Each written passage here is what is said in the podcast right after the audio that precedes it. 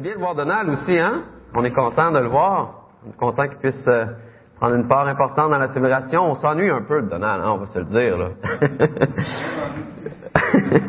Donc, euh, on est content d'avoir Donald avec nous ce matin. Et euh, on peut se demander, c'est quoi, c'est quoi la signification du baptême? Donald a donné un, un bref aperçu tantôt que c'est une image de ce qui d'une décision de ce qui a été fait au niveau de notre cœur, au niveau relationnel avec Jésus. Mais euh, ça peut, pour certains, demeurer mystérieux, euh, nébuleux. Et la réalité, c'est que le baptême, c'est un symbole qui est riche, qui comporte plusieurs facettes. Il y a beaucoup de choses qu'on peut voir dans le baptême à travers les Écritures. Et ce matin, j'aimerais en faire ressortir deux. Deux facettes du baptême qu'on puisse les regarder ensemble ce matin et être édifiés par ce, ce, cet acte-là qu'on a vu euh, tantôt. Alors, la première facette du baptême, c'est le baptême représente l'appartenance à Christ. De quelle manière est-ce que ça représente l'appartenance à Christ? Ben, on voit que dès le début de l'Église, dans le livre des Actes, le premier livre après la résurrection, qui nous relate les, faits après la, la, résurrection de Jésus, son, après qu'il est retourné au ciel, on voit comment l'Église a vécu. Et dans ce premier livre, on voit Pierre nous dire, Repentez-vous et que chacun de vous soit baptisé au nom de Jésus-Christ pour le pardon de vos péchés. On voit aussi euh, un peu plus loin dans, dans les actes, il ordonna qu'ils reçoivent le baptême au nom de Jésus. Donc le baptême est toujours donné au nom ou fait au nom de Jésus-Christ. Et être baptisé au nom de Jésus-Christ, ça signifie être rattaché d'une façon visible à, à, qui il est. C'est être placé sous sa seigneurie. Donc quand je suis baptisé par le nom de Jésus, c'est comme si d'une manière physique, je témoigne que je, je me soumets à l'autorité de Christ dans ma vie, que je suis euh, un disciple de Christ. Hein, c'est vivre en reconnaissant qu'il est le Seigneur de ma vie, qu'il a maintenant autorité dans ma vie. Être baptisé au nom de Jésus-Christ symbolise également qu'on est identifié avec lui dans la totalité de notre existence. Hein? Pas juste le dimanche matin, pas juste quand je lis ma Bible, pas juste quand je prie, pas juste quand je parle directement de Dieu, mais dans tout ce que je fais à tous les jours, je suis identifié à, à Christ. Et cet attachement-là à Christ dans sa vie, c'est dans sa vie, mais également dans sa mort que je suis attaché à Christ. Et par le baptême, on témoigne qu'on est mort au péché et qu'on vit maintenant une nouvelle vie. Appartenir à Christ, qui est symbolisé par le baptême, implique nécessairement une repentance et un changement de vie. Donc, c'est ce qui est, implicite dans le baptême, c'est que ça représente un changement de vie, un changement complet de vie. Et c'est ce que nous baptisés, euh, Robert entre autres a bien, exprimé, comment il vivait dans une certaine voie et par la rencontre avec Jésus, il a changé de voie et c'est ce que le baptême exprime. On lit dans Galates 3, versets 26-27, Car vous êtes tous par la foi fils de Dieu en Jésus-Christ.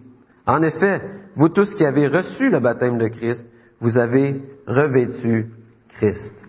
Et cette expression-là, revêtu Christ, ben, elle est intéressante à explorer. Hein, pourquoi est-ce qu'il dit qu'on a revêtu le Christ? Hein, vous avez revêtu Christ, ça nous donne l'image du vêtement, l'image d'un vêtement qu'on porte, qu'on revêt par-dessus nous, qu'on met sur nous.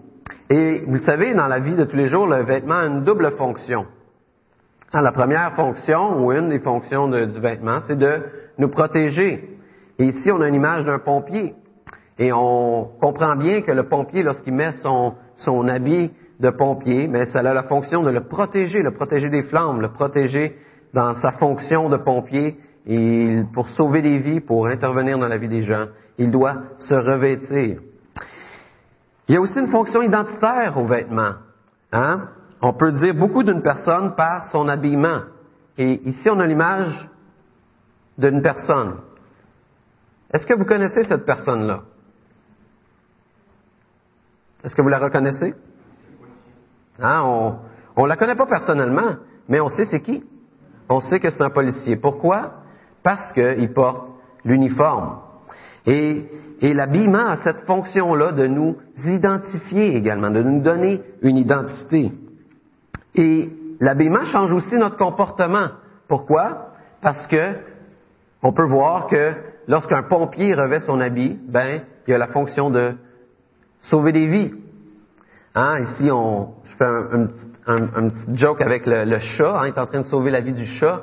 Mais la réalité, c'est qu'on s'attend, lorsqu'un policier revêt son habit, qu'il ait un certain comportement et qu'il intervienne dans certaines situations. La journée que le pompier, euh, pas le pompier, mais le policier enlève son habit et retourne chez lui, ben il redevient un père de famille comme tous les autres. Il redevient euh, un, mari, il, a la fonction, il, a le même statut que tous les autres. Mais lorsqu'il met son habit de policier, eh bien son comportement change et on s'attend à certaines choses de lui.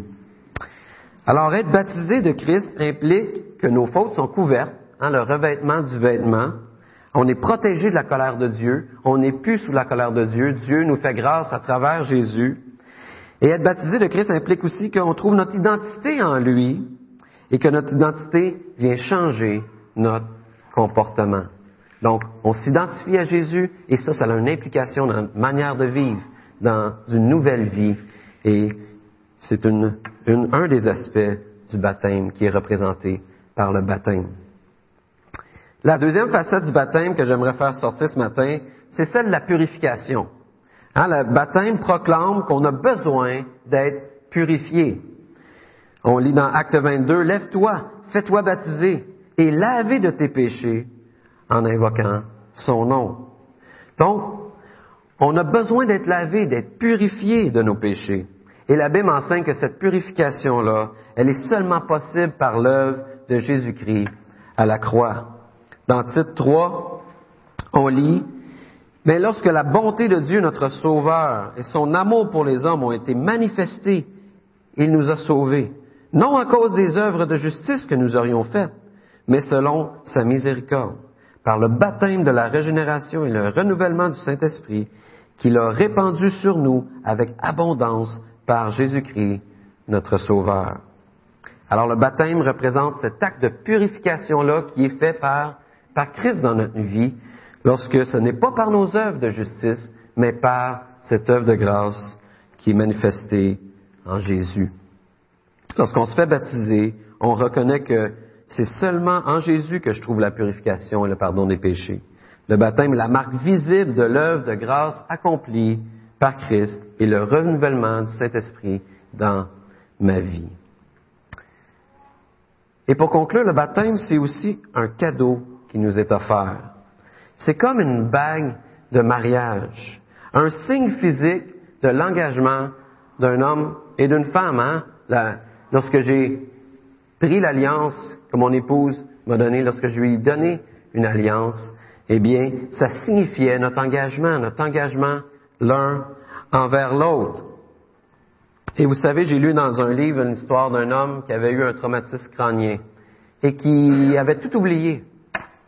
Il faisait, il avait de l'amnésie, il avait oublié, il reconnaissait pas les gens. Et, euh, à un moment donné, il sort un peu de son, de son état de, un peu comateuse et tout ça. Puis il y a une femme à côté de lui. Et euh, il la reconnaît pas, mais euh, il l'observe et à un certain point, il voit son alliance. Il voit qu'elle a une alliance sur la main et il dit, hey, t'es ma femme. Alors, par ce signe-là, il reconnaît son épouse et, il lui dit, eh bien, je me rappelle pas de tout, mais je me rappelle de mon engagement avec toi à cause de ce signe-là, à cause de ce signe physique-là qu'elle porte. Et de la même façon, le baptême, c'est un événement physique qui nous rappelle l'œuvre de Christ pour nous. Quand on a des moments de doute, des questionnements dans notre vie chrétienne, mais on peut regarder en arrière à cet événement-là qui est précis, qui est physique dans notre vie, puis se rappeler qu'on a pris un engagement avec Dieu, que à ce moment-là, il y a quelque chose qui s'est passé.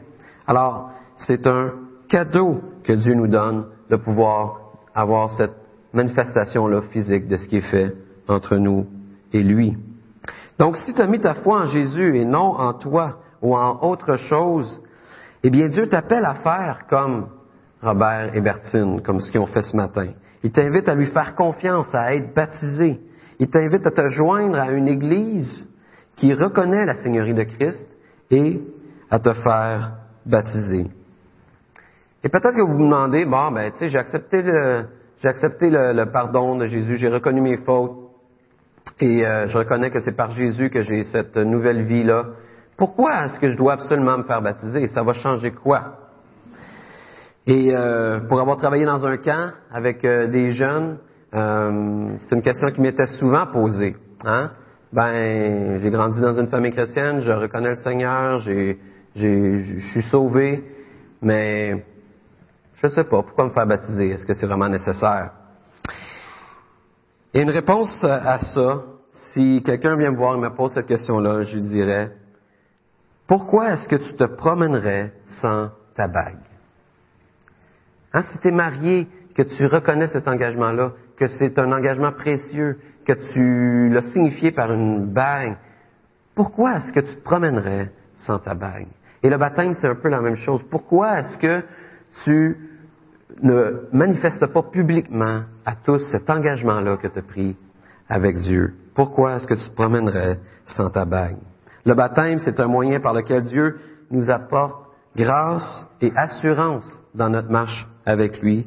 Et c'est un rappel physique de ce qu'on a, a été purifié et que maintenant on lui appartient, qu'on est identifié à lui d'une manière spéciale.